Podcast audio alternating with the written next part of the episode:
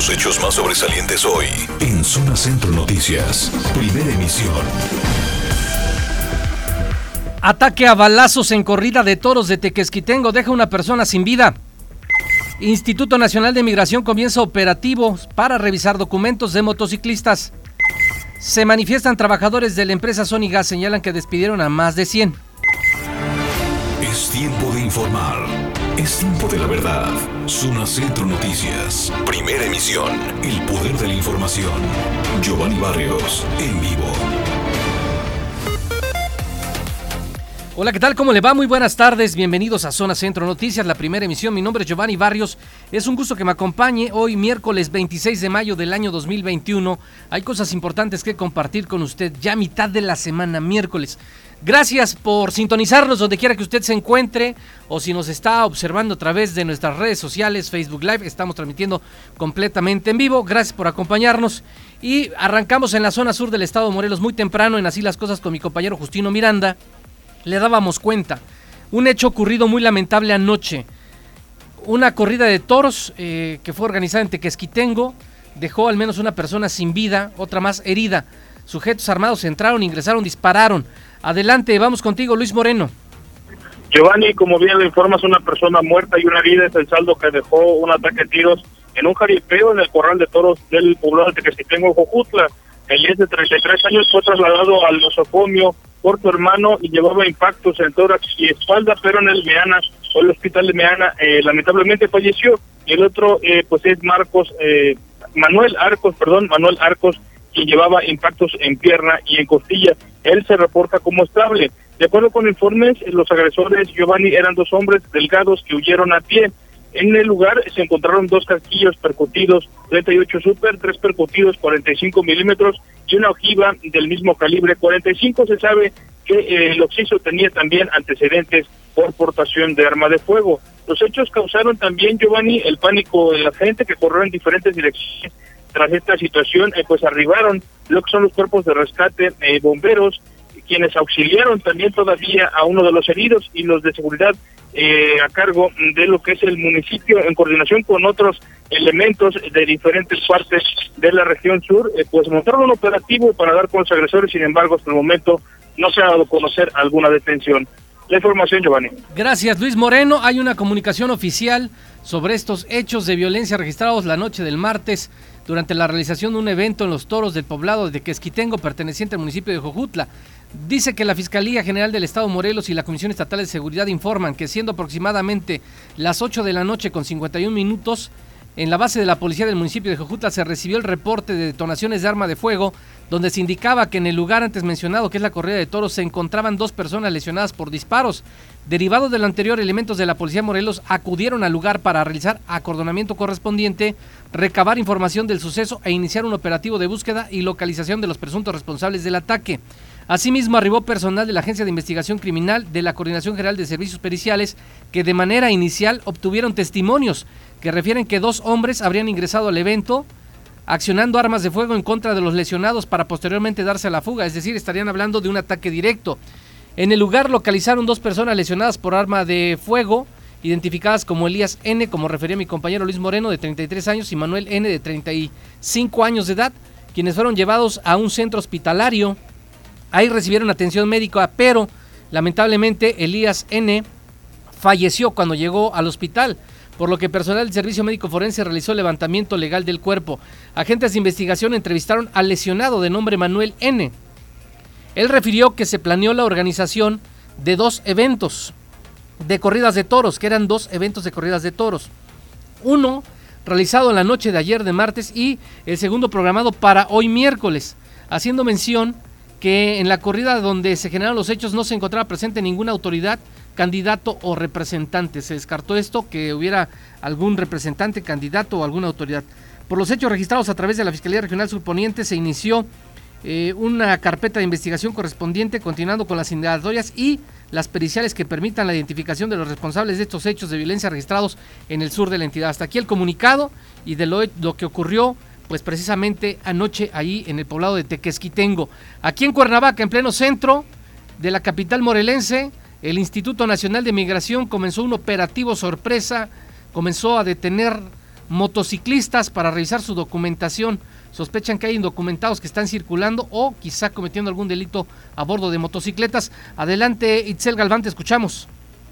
¿Qué tal, Giovanni? Muy buenas tardes. Buenas tardes también para el auditorio. Efectivamente, elementos del Instituto Nacional de Migración en el estado de Morelos llevaron a cabo una revisión migratoria en el centro de Cuernavaca, particularmente a quienes se trasladaban a bordo de motocicletas. Este operativo se realiza en tramos o en puntos carreteros, también en terminales de autobuses y en zonas céntricas de la entidad. En esta ocasión, los elementos Giovanni realizaron la revisión sobre la calle Gutenberg, perteneciente al primer cuadro de la ciudad de Cuernavaca. Ahí solicitaron a todos los conductores que transitaban por esta vialidad a bordo de motocicletas mostraran su identificación oficial, también algún otro documento eh, perteneciente a la conducción, su tarjeta de circulación, para eh, detectar si se trataba de eh, nacionales, de mexicanos, o si también lograban la detección de algún inmigrante en el estado de Morelos y saber si su estadía por la entidad pues estaba de manera documentada.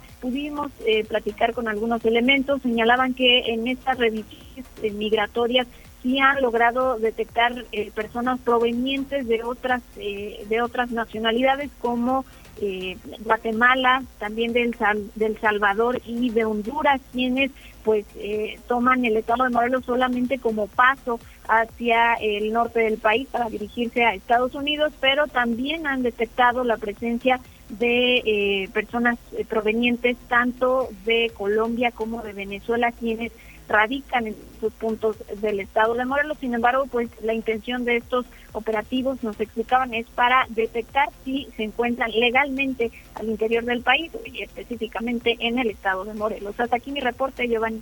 Gracias, gracias Itzel, muy muy buenas tardes. Sí, la, la migración es algún fenómeno que se viene dando ya desde hace muchos años atrás, del sur hacia el norte y en, en todas partes del mundo ocurre la migración el problema ha radicado que si México ha podido generar alguna situación de empleo o alguna situación de regularización también de quienes están y observar también eh, a, todas las personas porque hay quien está cometiendo delitos. Se han organizado bandas delincuenciales, los de gota a gota, en fin, muchas bandas de personas que están de manera ilegal en el país. Lo, lo grave sería que pues de estos operativos no se obtenga absolutamente nada el asunto es que algo se tiene que hacer una política pública, primero de contención, de generar empleos, primero en sus lugares de origen, si ya salieron de sus lugares de origen, generar condiciones aquí en México, y bueno, Estados Unidos tendría que hacer lo propio, pero ha estado el tema ahí atorado, y una vez que se generen las condiciones de empleo, también dar observancia, seguimiento a cada uno de los que ingresan para evitar que pues eh, la delincuencia haga de las suyas, porque hay quien los eh, copta para trabajar en sus filas o bien eh, los amenazan, los amagan, abusan también de los migrantes. es la realidad que se vive aquí en México. Vámonos con nuestro compañero Alejandro López Arce. Ya después de que estamos ahí en el centro, precisamente hay una manifestación, hubo una manifestación hoy de trabajadores de la empresa Sony Gas de Atlatlaucan. Se manifestaron porque fueron despedidos más de 100 trabajadores. Adelante Alejandro López, te escuchamos. Muy buenas tardes. Pues a las 10 de la mañana, más de 100 empleados de la empresa Sonigas llegaron a la calle Leiva del centro de Cuernavaca. Después se plantaron pues afuera de las instalaciones del Tribunal de Conciliación y Arbitraje. Ahí platicamos con los manifestantes, quienes nos comentaron que fueron despedidos 140 trabajadores, sin ningún motivo de Sonigas, el cual está ubicado pues en Tlatlauca. Vamos a escuchar el audio. Sí, este, hay un emplazamiento por revisión de contrato, nada más de lo que sabemos. De ahí en fuera la empresa cerró sus instalaciones y mandó avisar sin algún documento oficial que cerraba la empresa y estábamos todos despedidos. ¿Cuántos cerró? Lleva dos semanas esto. ¿Cuántos trabajadores son? 142 gentes. ¿Qué actividades realizaban ustedes? Venta de gas en cilindro y estacionario. ¿Esta empresa dónde se encuentra ubicada? ¿Dónde se encuentra ubicada? En Cuautla, Morelos, en Atlatlaucan. ¿Cuánto tiempo tenía funcionando la empresa? La empresa tiene más de 40 años. ¿Y el motivo porque les dijeron que estaban despedidos? No hay motivo. ¿Nada más los despidieron? Sí, nada más ¿Les dieron cerraron las instalaciones. No, no, no sabemos nada. ¿Quién es el propietario de esta empresa? Eh, la marca es Sonigas SADCB. ¿Los liquidaron, señor? No, no nos han liquidado. Sí, no, solo cerraron y no nos han dado una liquidación. Les debe sueldos. Sueldos, dos semanas de sueldo, más liquidación, utilidades. Señor, ustedes solo quieren que se, en caso de que obviamente empresa esté cerrando, pues se les pague lo que les corresponde. Pues sí, si, si van a despedir a la gente, que se nos liquide. Y si van a abrir las puertas o va a haber un arreglo mediante conciliación, que se arregle el salario y nos ponemos a trabajar. Somos gente de trabajo. ¿Perdón? ¿Cuántos son los empleados afectados? 142. ¿Perdón? ¿Cuántos años tenía trabajando en esa empresa? Yo 20 años. Giovanni, pues la protesta fue pacífica, no afectaron la vialidad. Lo que piden es su reinstalación o la liquidación conforme a la ley. Gracias, Giovanni. Hasta luego. Gracias a ti, Alejandro López Arce. Muy triste lo que ocurre por cualquier lado que se le vea. Eh, Si la empresa, si ahí había un emplazamiento y la empresa dice por estrategia cerrar, grave porque deja muchas personas, muchas familias, 142 familias sin la posibilidad de sustento. Por el otro lado también, del lado de la empresa, también difícil por una situación económica que se vive en todo el país. Bueno, en el asunto del gas, probablemente no sea tan duro porque es un asunto donde se requiere esto para eh, subsistir en muchos hogares, pero eh, ojalá y se pueda solucionar por la vía del diálogo, que ambas partes se puedan sentar y se llegue a un punto medio, que ni la empresa tenga que cerrar y que los trabajadores tampoco tengan que ser despedidos y se llegue a un buen acuerdo y que todos se pongan a trabajar por el bien de todos, de la propia empresa, de los propios trabajadores. Ojalá, ojalá pueda ocurrir esto. Mientras tanto, eh, hoy, por, bueno, más bien ayer por la noche, ayer por la noche ya llegó el material electoral en el estado de Morelos como parte de las acciones y acuerdos entre el gobierno del estado y el Instituto Morelos de Procesos Electorales y Participación Ciudadana, el INPEPAC. Anoche, elementos que integran la estrategia del mando coordinado de la Policía Morelos brindaron acompañamiento, es decir, escoltaron, dieron seguridad al traslado y recepción a la entidad de las boletas y documentos electorales que se van a utilizar en los comicios del próximo 6 de junio. El acompañamiento se dio desde la caseta de Tlalpan, donde la Policía Morelos contactó a personal del Instituto Estatal Electoral para transportar el material y realizar el resguardo correspondiente. Fue a través de las cámaras del Centro de Coordinación, Comando, Control y Comunicación, el C5, que se dio seguimiento al recorrido por los municipios de Huitzilac, Cuernavaca, hasta llegar a Jutepec. Hasta ahí llegaron a Jutepec todo el material electoral. Ahí hay bodegas del INPEPAC, ahí están resguardadas. Cabe señalar que van a continuar proporcionándose las herramientas necesarias para atender en tiempo y forma las actividades en el marco de la jornada electoral que ya quedan por delante prácticamente 10 días. Entonces ya llegó el material electoral. Habrá debate, ¿eh? va a existir un debate, pero solamente para candidatos a diputados del Distrito 1 y 4, al menos así lo dijo el INPEPAC. Adelante, Ana Lilia Mata. Gracias, Giovanni. Muy buenas tardes al auditorio. Aquí es, que de manera obligada se llevará a cabo este debate, ya que el Tribunal Electoral del Estado de Morelos así lo determinó a solicitud de algunos candidatos. Por ello, la consejera presidenta del Instituto Morelense de Procesos Electorales y Participación Ciudadana, mi papá, eh, perdón, Miguel Gali Gorda, pues dio a conocer justamente que este encuentro se va a desarrollar con los recursos, dijo que tiene el IPEPAC.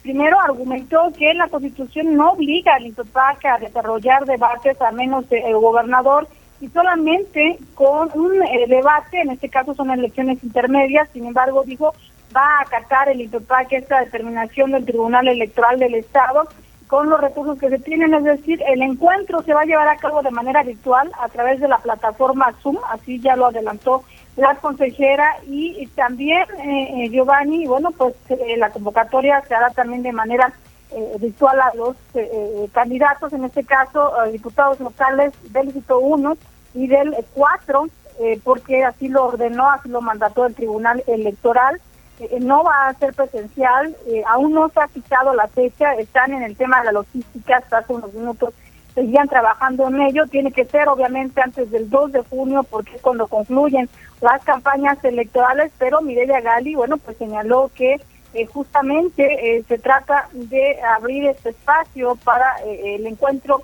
de ideas, señaló que, bueno, la idea era que hubiera más debates, pero por la falta de presupuesto de este organismo fue que solamente se llevara a cabo esto, pero que insisto, es por una determinación del Tribunal Electoral. Vamos a escuchar parte de lo que dijo la consejera presidenta del IPEPAC.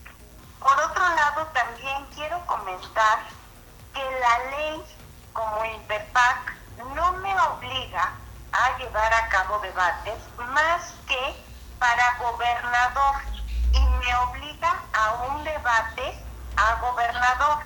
Eso es lo que me obliga la ley. Ahora, nosotros no estábamos cerrados a darle todas las oportunidades a todos los candidatos de ser posible. Sin embargo, ustedes saben que hemos tenido un problema serio presupuestal. Y sí, es un hecho que nos dieron una segunda ampliación presupuestal. Sin embargo, todo ese dinero se está ocupando para cubrir todas las necesidades que se van a generar el día de la jornada electoral. No nos sobra el dinero. Ante, ante la, el mandato del tribunal, bueno, pues este, nosotros vamos a acatar lo que dice el tribunal y pues vamos a hacer uso de las herramientas con las que contamos.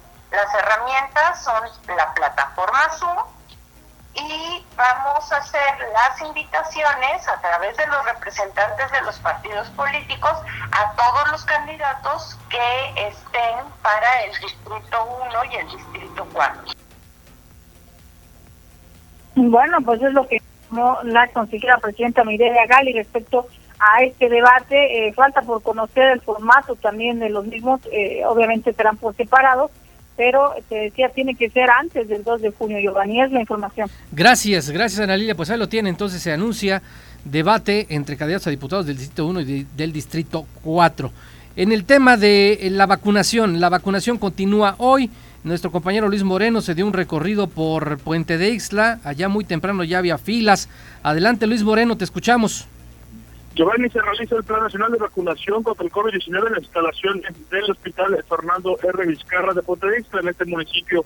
Ixleco también es la vacuna AstraZeneca para personas de 50 a 59 años, mayores de 60 y mujeres embarazadas, en donde de igual manera eh, que eh, eh, se dio ayer el Plan Nacional de Vacunación en otros municipios, se estuvo dejando entrar eh, personas por bloques de 50. Más de 4.000 dosis fueron destinadas para eh, hoy, hoy y mañana en este municipio y es solo la primera aplicación de acuerdo con el personal de salud encargados de la logística. Otro de los puntos eh, serios fueron, Giovanni, la Plaza del Maestro o de los Maestros en la Colonia Norte o Estación y también la comunidad de Zapotla, donde se observó bastante concurrencia y pero eh, también eh, decirlo que las filas fluían desde las 8 de la mañana. Escuchemos parte de la entrevista que se le hiciera a la presidenta del DIF municipal, Carmen del Carmen Flores, en torno a este tema. 27. Ok, 26 y 27 entonces se vacuna. Y pues bueno, si nos comenta un poquito, pues cómo ve la, la gente, cómo lo ha tomado aquí. Pues mira, en la, en la primera vacunación, en la, en la, de adultos mayores, sí tuvimos este un poquito ahí de, pues la gente, ¿no? La desesperación por, por tanto tiempo estar aquí en la espera de la vacuna. Pero ahorita la gente la verdad está respondiendo muy bien, está llegando de forma muy ordenada, está siendo paciente y pues la verdad es que está siendo, esto, esto está siendo muy fluido a pesar de que pues sí, la, la demanda es muy alta. Eh, únicamente para Puente de Ixla o también pueden venir otras personas? Se están vacunando a todas las personas que cumplan dentro del rango, esa es la indicación que hay del presidente de la República. Giovanni, en tanto para lo que es la segunda jornada de vacunación, eh, lo que es tanto el Tecnológico de Zacatepec y la Unidad Deportiva La Perseverancia de Jujutla, presentaron también nuevamente una mayor afluencia para lo cual se destinaron más de 2.000 vacunas. Información. Gracias, Luis Moreno. Bueno, pero mira, hablando de vacunación, ¿sabe qué también arrancó hoy? la vacunación en el sector eh, productivo. Sí, están ya vacunando trabajadores del sector automotriz. Sí, del sector automotriz empezaron. Eh, en estas semanas fueron personas de 50 a 59, mujeres embarazadas a partir de la novena semana, eh, pero también ya hoy el sector productivo, así se está anunciando, la Brigada Correcaminos de Morelos está informando que este miércoles 26 de mayo comenzó ya la aplicación de vacuna contra el COVID-19 en el sector productivo morelense iniciando con aproximadamente 500 trabajadores del sector automotriz. Se van a aplicar aproximadamente a 1.600 trabajadores de la industria automotriz en la entidad, dos jornadas a partir de hoy, es lo que se está anunciando y bueno, la, el biológico que se va a aplicar al sector automotriz, a los trabajadores del sector automotriz, será AstraZeneca. serán trabajadores de áreas administrativas, producción, mantenimiento, además otras áreas, mujeres embarazadas, trabajadoras, cumpliendo con los documentos que se están solicitando, identificación oficial con fotografía, su expediente de vacunación contra el virus SARS-CoV-2, el cual se obtiene de la página de internet mivacuna.salud.gov.mx y eh, bueno, pues ya empezó, ya arrancó por ahí también la vacunación en el sector eh, laboral con la industria automotriz. Tengo información de último minuto que darle a conocer. Se está informando que esta mañana el juez de control Ramón Villanueva determinó la no vinculación a proceso de la titular de la Secretaría de la Contraloría, América Jiménez Molina, ante acusaciones y denuncias por el supuesto ejercicio ilícito del servicio público interpuestas en su contra por parte de la Fiscalía Anticorrupción de la Fiscalía General del Estado Morelos. Durante el desahogo de la audiencia, el juez analizó las pruebas aportadas por la Fiscalía y concluyó que los elementos que intentaron aportar como pruebas de un ilícito fueron apreciaciones subjetivas y carecen de algún sustento jurídico. Con esta determinación se comprueba que las acusaciones a las que enfrentó la Contralora del Estado formuladas por la Fiscalía Anticorrupción fueron de índole político y producto de la desinformación del denunciante o bien se realizaron en vísperas del periodo electoral buscando algún rédito valiéndose de la manipulación de la información. Desde las primeras acusaciones por parte de uno de los integrantes de la actual legislatura del Congreso de Morelos, la posición ha sido firme en la invalidez y falsedad de las acusaciones que el día de hoy pues las autoridades competentes para la resolución de la imputación han reafirmado lo expuesto en su momento por el Poder Ejecutivo. La actual administración dice que se rige por principios de carácter ético, al igual que los funcionarios que la integran. Hay que recordar que la Fiscalía Anticorrupción acusó a la Contralora de no reunir el requisito de residencia para ejercer el cargo. Se presentó la denuncia y bueno, pues hoy el juez dice que no hay motivos o no hay eh, lo que determinó en torno a la Contralora es que eh, determinó la no vinculación a proceso. Es lo que determinó el juez. Gracias por continuar con nosotros. Saludo como todas las tardes a Patti Bello en Expectativa 21. Patti, ¿cómo estás? Hola Gio, buenas tardes. Buenas tardes al auditorio que hoy nos acompaña. Preséntanos al invitado, por favor, Patti. Nos visita Nelson Torres. Él contiende por la alcaldía de Zacatepec por el partido Renovación Política Morelense. Nelson, muchas gracias por estar aquí. Bienvenido. Un gusto, muchas gracias por la invitación, de verdad. Eh, pues vamos a platicar un poquito de las propuestas y de quién es Nelson Torres. Pues precisamente candidato, a ver, este, no sé cómo se ve en la pantalla, pero la pantalla siempre nos da 8 kilos de más, pero aquí lo veo y usted está muy joven. ¿Cuántos años tiene candidato? 25 años. ¿Qué estudió? ¿A qué se dedica? ¿Quién es Nelson Torres? Sí, mire, yo soy ingeniero en producción animal, soy egresado de la UAM, estudié un tiempo médico veterinario, me ha gustado mucho el servir a los productores, a la gente de Zacatepec y del estado. Y estoy aquí porque no me he sentido representado como joven, como productor y por eso es que venimos aquí a demostrar qué podemos hacer y con buenas propuestas. Nelson Torres no tiene que ver con otro político que tiene el mismo nombre, ¿verdad? Porque creo que ya te lo han preguntado. Sí, ya me lo preguntaron, ya salí en un periódico, ya aclaramos, no, no es mi homónimo, pero no tenemos ninguna relación. Nada que ver. Nada Tú te dedicas al ámbito agrícola, al ámbito de la agricultura, ganadería, a este exactamente. Nos hemos metido, fui director de fomento económico en el Partido Renovación. Nos metimos en los tres sectores, desde el primario, el secundario, el terciario, desde producir, este, eh, eh, distribuir los productos y consumirlos.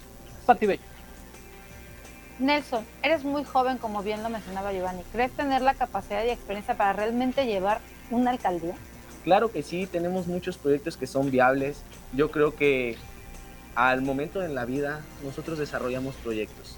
Hay proyectos que sí se pueden hacer cuantitativamente o cualitativamente en el municipio. Yo creo que tenemos los pies sobre la tierra y ante todas las necesidades tenemos las acciones y las personas, porque nosotros estamos haciendo buscando los perfiles correctos. Yo no les puedo decir que soy todólogo, pero sí tengo las personas que pueden ayudarnos. Y ante eso, pues tenemos un instituto tecnológico de Zacatepec que hay tanto talento y hay fugas de talentos nos lo desperdiciamos. Nos tenemos que ir a otros estados porque aquí en Zacatepec no nos dan la oportunidad de poder trabajar. Y hay que mencionar que es el cuarto a nivel nacional. Exactamente, es de los cuarto, el cuarto, de hecho, en cuestiones académicas hay mucho talento. Yo platico con mis compañeros ingenieros, tenemos por eso una propuesta de energías este, renovables que está en Querétaro, en Monterrey, en otros estados, y por qué en Zacatepec no, teniendo tantas ventajas, tantos recursos naturales. Yo he estado en otros estados y me puedo dar cuenta de eso, que tenemos muchos recursos naturales, gente trabajadora comercio en México, en Cuernavaca, pero no somos también autosuficientes. Entonces hay que comenzar por la casa. Candidato, en el piso parejo de todos los que nos visitan, tres propuestas. Claro que sí. Mire, la primera propuesta yo creo que es esta, la de las energías renovables. Es un tema que nos va a ayudar mucho con la deuda que tenemos con el agua. Vamos a meter los que son los paneles solares para que nosotros reduzcamos mucho. Hay que aprovechar la luz, lo que nos está dando. Otro tema es el tema de la salud. Nosotros tenemos los especialistas en el tema que queremos nosotros llegar a las colonias, porque ahorita tenemos una problemática muy grande con la salud. Yo me volé un tendón y lamentablemente tengo tengo y no me atendieron. ¿Qué pasa con otras personas que no tienen tal vez estas oportunidades? Tenemos que hacer campaña de salud y, y este proyecto sí es viable. Yo no digo que voy a hacer un centro médico de especialidades, es algo que sale muy carísimo, pero sí podemos hacer proyectos viables ir hasta la puerta de su casa, vienen enfermeros, vienen nutriólogos, que vamos a hacer pruebas de diagnóstico y tratamientos para ellos. En los dos ejes vamos a prevenir y vamos a tener acciones para todas las enfermedades. Otro tema es la incubación, la incubación de microempresas. Nosotros en Zacatepec, la economía, lamentablemente, pues, estamos muy bajos. Tenemos un elefante blanco, un estadio, tenemos recursos naturales, tenemos agua, tenemos buenos suelos, nosotros Zacatepec nos movemos hoy en día por el comercio, por el ingenio de Zacatepec. Antes daban 6 mil empleos, ahora solamente dan 600. Necesitamos nosotros hacer, potenciar lo que tenemos, los recursos que tenemos y gente con el perfil para poder desarrollar las diferentes necesidades que hay y buscar todas las acciones. Candidato, ¿qué puede hacer Torren por el Estado? Si se pudiera hacer algo, porque debemos pensar que se tiene que entrar a un estudio jurídico y demás para saber cómo está. Pero ¿qué harías tú? si hubiera la posibilidad de hacer algo? Si hubiera la posibilidad, yo no les digo que tal vez el municipio de Zacatepec va a tener su, su este, equipo de fútbol, porque es muy complicado, es costoso. Pero sí vamos a buscar la manera de que vengan equipos de fútbol tal vez a jugar, a hacer presentaciones, conciertos y que haya derrama económica. Que la gente de Zacatepec busque el comercio y que no se le cobre mucho, pero que sí esté trabajando, porque necesitamos eso, que la economía, el flujo de la economía esté circulando en Zacatepec y no nos tengamos que ir a otros estados o otros municipios. Sí dolió cuando el equipo de Zacatepec ya, ya no figura, ¿verdad? Claro, claro, yo soy totalmente cañero, participé, jugué en la tercera división del Zacatepec, fue algo muy doloroso, pero pues algún día tendremos un, un, un equipo y 100% Zacatepec. Pati Bello. Hablando de economía, obviamente la pandemia dejó a todo el estado de Morelos con un dolor en el bolsillo, ¿no? Zacatepec no es la excepción. Alguna estrategia para la, reactivación económica, pero basándose en el campo. Un, municipio 100% cañero.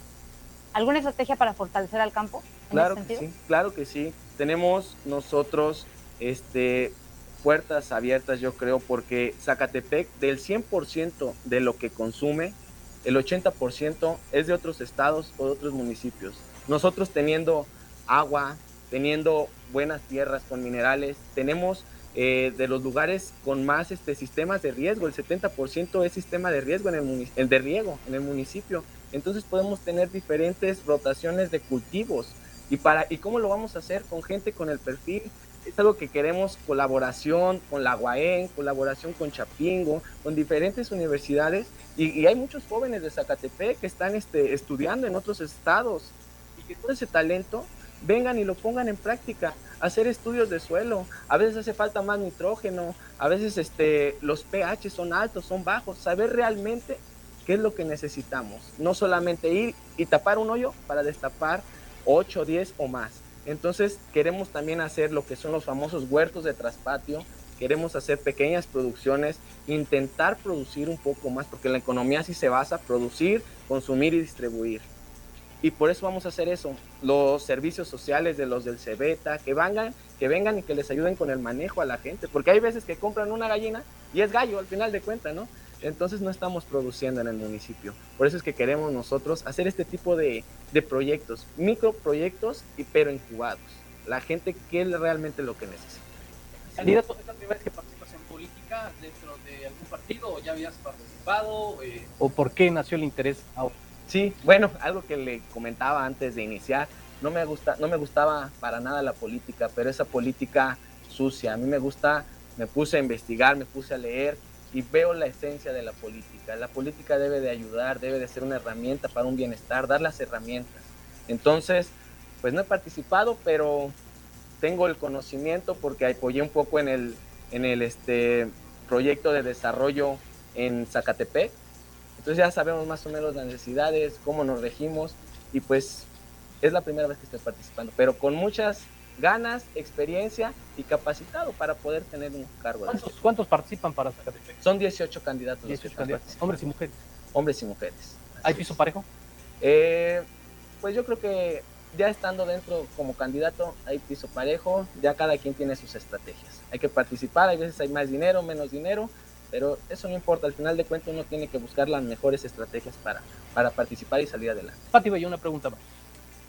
Con base al tema de mujeres, ¿cuál sería la estrategia para erradicar o disminuir el problema de la violencia contra la mujer en Zacatepec? Claro, nosotros tenemos un proyecto con trabajadoras sociales, especialistas en el tema, que quieren realmente pues bajar eso, prevenir y atacar. Entonces yo creo que podemos llegar a un proyecto que puede ser viable. En su momento lo podemos elaborar, pero estando dentro del municipio, porque todos los proyectos se quedan en el aire, se quedan en la nube. Necesitamos estar dentro para poder abarcar mucho. Así es. Candidato, pues te agradecemos mucho tu presencia. ¿Algo más que quieras decirle a Zacatepec? Sí, muchísimas gracias. Les hago la invitación a que participen, voten este 6 de junio. Si ustedes no votan, otros van a tomar las decisiones. Es importante saber las propuestas. Los jóvenes me lo dicen. Nelson, eres una inspiración para muchos jóvenes. Eso es lo que a mí me llena. Y decirle a todos esos jóvenes, va a haber trabajo, va a haber maneras de todo el talento que tenemos ponerlo en práctica en Zacatepec. Este 6 de junio ve, acompáñate de tu familia y vota. Gracias. Gracias, gracias. Dos de la tarde con 40 minutos. Gracias por continuar con nosotros. Diputados locales, ¿sabe qué? Se confrontaron esta mañana. ¿Por qué? Pues hubo un intento de desarrollar la sesión ordinaria en el Pleno. Fue un intento nada más, eh, pero simplemente se quedó en el intento. Hubo diferencias, hubo un poco de discusión. Salieron así como si fueran en bloque, algo iba a pasar y de repente nada. Adelante, te escuchamos, Ana Lilia Mata. Sí, es Giovanni, buenas tardes de nueva cuenta. En un intento, tú ya lo dijiste, por reanudar las actividades legislativas, los diputados locales evidenciaron sus conflictos internos cuando una mayoría de 13 diputados no se presentó en tiempo para el desarrollo de la sesión ordinaria de pleno de este eh, miércoles. La mesa directiva convocó a los legisladores al desarrollo de la sesión ordinaria a las 10 de la mañana, cerca de las 11.22, el vicepresidente eh, José Luis eh, Galindo Cortés inició la asamblea con el pase de lista a petición de los diputados que ya se encontraban en el seno. Tras este pase de lista y al confirmar que solo siete diputados asistieron, el diputado Galindo eh, pidió que se acudiera a las oficinas de los legisladores para saber si se encontraban. Solamente cuatro estaban en el recinto legislativo, pero no acudieron al pleno cuando finalmente se canceló la sesión, eh, Giovanni, llegaron estos cuatro legisladores al Pleno e inició la discusión con el vicepresidente de la mesa directiva porque, bueno, pues la acusaron de no haberlos llamado en tiempo al Pleno cuando ya existía una convocatoria a esta sesión. Esta confrontación se dio entre los diputados Javier García Chávez, Javier Navarrera Vázquez, José Casas González y Ana Cristina Guevara eh, Ramírez con el vicepresidente José Luis Galindo Cortés las imágenes, bueno, se puede ver eh, que eh, el, diputado Galito Estetía eh, de frente, incluso con Javier García, tuvieron que intervenir trabajadores del Congreso del Estado para que finalmente el diputado Galito se retirara del recinto. Había incluso ciudadanos activistas que están pidiendo que ya se apruebe una reforma penal para castigar a maltratadores de animales. bueno, pues así sucedieron las cosas. El diputado Galindo Cortés aseguró que él convocó en tiempo que eh, eh, pues simplemente no hay una disposición de sus homólogos para sesionar. Vamos a escuchar parte de lo que sucedió. Cualquier otra sesión y obviamente este pues no, no, no, veo por qué. Yo no puedo este, hablar con mis compañeros, no quiero caer en esa irresponsabilidad, únicamente decirles que yo seguiré cumpliendo con, mi función y con mi trabajo como, como debe de ser. ¿Cuáles son las iniciativas este, de muchos de los diputados de esta legislatura y puntos de acuerdo este, en términos generales. Dictámenes eh, venían de primera lectura, creo que ninguno, creo, y de segunda lectura creo que venía uno o dos. ¿El de animalista eh, sí estaba incluido para aprobación? Ese ya estaba listado, así es. Eh, ese y uno más, que si no mal recuerdo. La verdad no tengo la memoria bien en el orden del día, pero vuelvo a repetir, era una sesión de mero trámite que debería haber salido con la asistencia de 14 diputados. ¿Se sigue diputadas. deteniendo entonces el trabajo en pleno proceso Pues, electoral? este, pues hoy, por ejemplo, no podemos llevar a cabo la sesión y yo en lo particular, pues este, haré lo conducente. Y bueno, Iván, el hecho es que no se llevó a cabo la plenaria, que sigue habiendo parálisis legislativa en plena campaña electoral. Es la información, eh, Giovanni. Gracias, gracias Analia. Así las cosas en el Congreso y no, no, no creo que camine ya conforme se va, se va presentando ya el proceso electoral, se va apretando, se va complicando, entonces no creo que avance. Hasta después de las elecciones vamos a ver qué va a pasar. Y mucho, ¿eh? Si hay algunos cambios, algunas posiciones, van a empezar a legislar hacia el vapor y métele aquí, ponle, quítale, amárrale. Ya sabe, siempre pasa eso cada tres años, cada que hay elecciones, cada que hay cambios, pues eh, buscan algunos beneficios, algunos protegerse, en fin, pasó en la administración pasada con Graco Ramírez y sus diputados, sus diputados porque servían a él. Vámonos con nuestra compañera Itzel Galván. Docentes integrantes de la Coordinadora Nacional de Trabajadores de la Educación afirman que van a regresar a las aulas para pero solamente que existan condiciones tanto para maestros como alumnos. Adelante Itzel Galván, te escuchamos.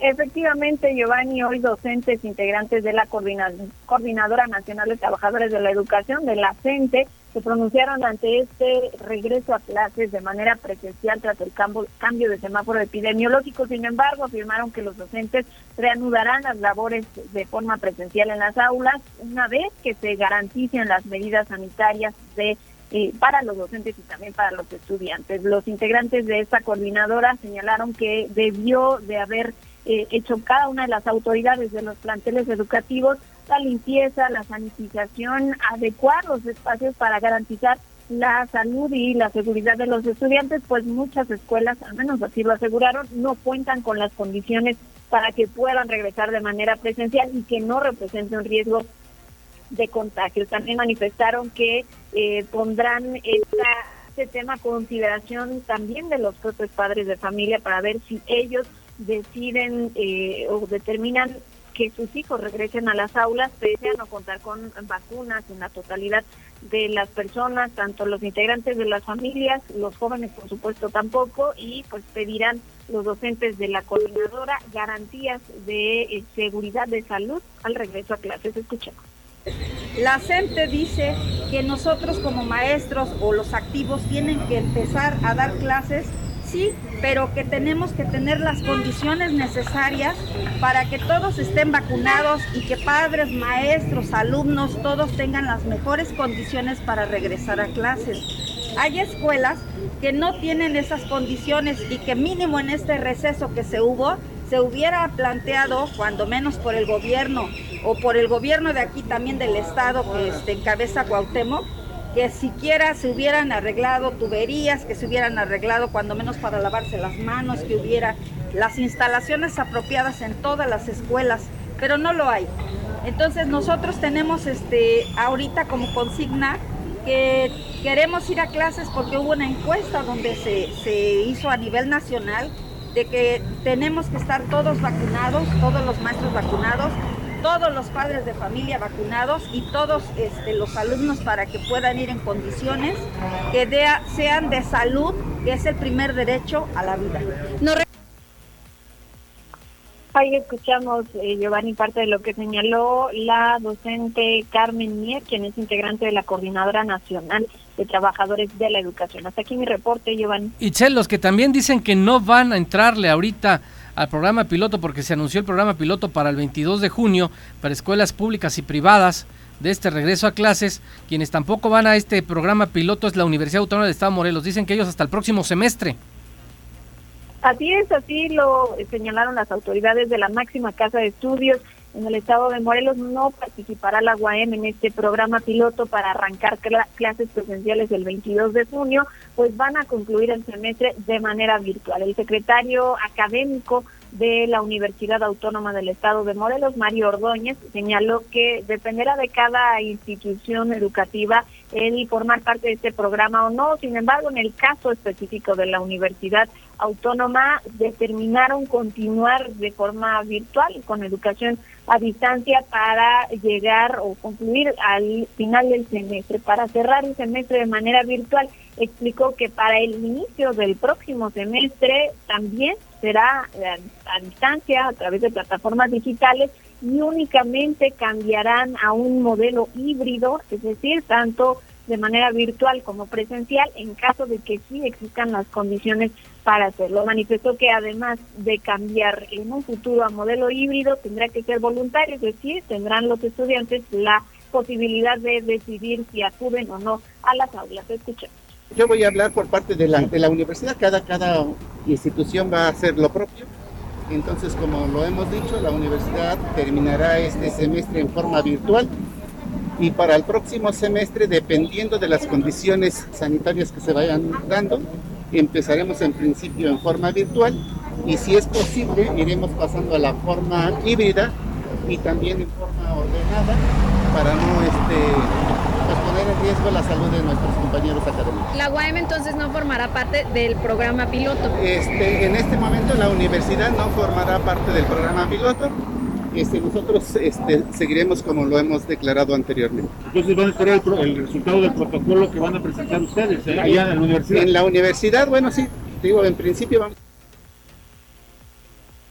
Ahí escuchamos Giovanni a Mario Ordóñez Palacios, quien es secretario administrativo académico de la Universidad Autónoma del Estado de Morelos. Hasta aquí mi reporte, Giovanni. Gracias, Itzel. Pues ahí lo tiene. Algunos sectores dicen, algún sector del sindicato de trabajadores de la educación dicen que hasta que existan las condiciones, eh, el sindicato como tal, la sección 19, recuerde que dentro del Sindicato Nacional de Trabajadores de Educación hay varias corrientes, una de estas corrientes es eh, la coordinadora nacional, ellos dicen que no hasta que existan condiciones, el sindicato, el sindicato oficial, por así decirlo, van a entrar al análisis en una plática con, con el Estado, con las autoridades de la Secretaría de Educación, la Secretaría de Educación dice que el 22 de junio es el plan piloto para el regreso a clases. Vamos a ver cuántos se van a sumar, eh, algunas escuelas privadas, sí lo harán y algunas escuelas públicas seguramente también. Vamos a estar muy atentos. Dos de la tarde con 57 minutos, por favor, en esta temporada de lluvias. Evitemos accidentes. Ese es el llamado de la Secretaría de Salud, evitar accidentes. Porque el pavimento mojado y el acelerar el motor de su vehículo no es buena combinación. Se han registrado hasta este momento, según la autoridad, 52 casos de atención en lo que va del año. ¿eh? Sí, son accidentes generadas por eh, un accidente automovilístico, 52 casos atendidos en lo que va del año. Por eso en esta temporada de lluvias la invitación de las autoridades es, eh, primero, a la población manejar con precaución, atender los señalamientos viales, mantener en condiciones óptimas el vehículo para evitar accidentes. Vamos a escuchar. Durante esta temporada de lluvias, Servicios de Salud de Morelos hace una invitación a seguir las siguientes recomendaciones para prevenir accidentes. Número 1 Realicemos una revisión mecánica de nuestro vehículo poniendo atención en la situación y condición de los frenos, en los limpiaparabrisas, en las luces de nuestros vehículos y en el estado que guardan las llantas. Número 2. Asegurar que todos los ocupantes del vehículo utilicen el cinturón de seguridad. Número 3. Para los motociclistas, usar siempre el casco bien abrochado y utilizar ropa reflejante y colores visibles para que puedan ser notados durante la circulación. Número 4. Mantener y incrementar la distancia de seguridad entre los vehículos al circular.